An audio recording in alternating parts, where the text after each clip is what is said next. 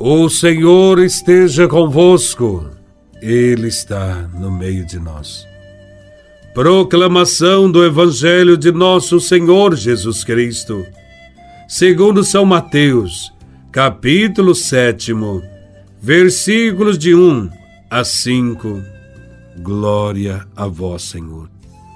Naquele tempo, disse Jesus aos seus discípulos: não julgueis, e não sereis julgados, pois vós sereis julgados com o mesmo julgamento com que julgardes, e sereis medidos com a mesma medida com que medirdes.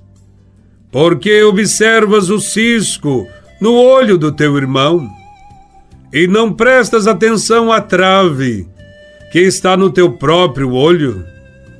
Ou como podes dizer a teu irmão: Deixa-me tirar o cisco do teu olho, quando tu mesmo tens uma trave no teu?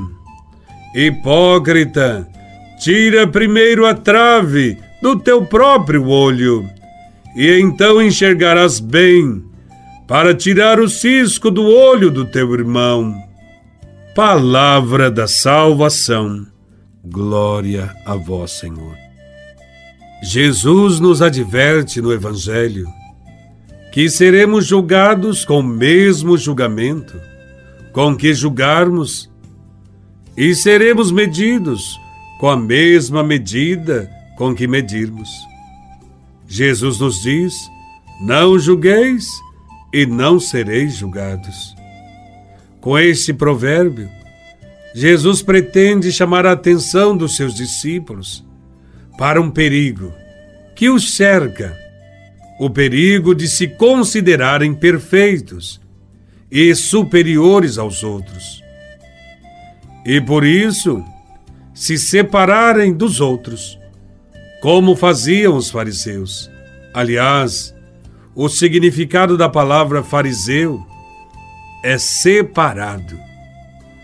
Quando Jesus diz para não julgar, o verbo aqui não é simplesmente emitir uma opinião, algo que dificilmente poderemos evitar, mas significa julgar duramente, ou seja, condenar severamente os outros. A exortação de Jesus é contra o julgamento arrogante e hipócrita que condena e despreza os demais. Quando Jesus convida a observar a trave que está no próprio olho e não ficar preocupado com o cisco que está no olho do irmão, faz lembrar. E lembra-nos aquela expressão popular: todo mundo tem telhado de vidro. Primeiro, a pessoa deve tirar a trave do próprio olho, para depois enxergar e tirar o cisco do olho do irmão.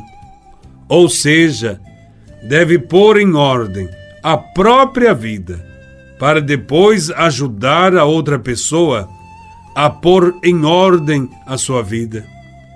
O julgamento, de fato, pertence a Deus e não a nós porque só Deus conhece a fundo o coração do homem. Constituir-se em juiz dos outros é uma ousadia irresponsável. É tomar o lugar de Deus. Deus nos aceita e ama a todos. Olha-nos com amor de Pai. Se anteriormente Jesus falou do perdão das ofensas e do amor aos inimigos, agora Ele está pedindo que o imitemos na Sua grande misericórdia e não julguemos os outros.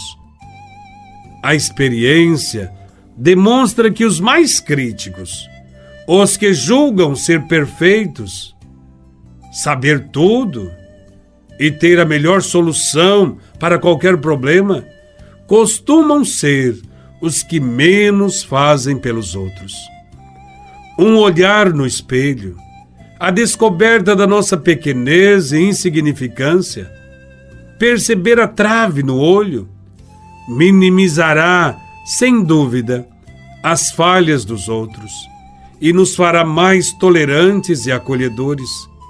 Conhecer as nossas próprias limitações, admiti-las e aceitá-las, nos fará conviver de forma pacífica com os outros. Assim, caminharemos na verdade e na simplicidade, com ânimo de fraternidade, com tolerância e compreensão para com os outros, sem os condenar.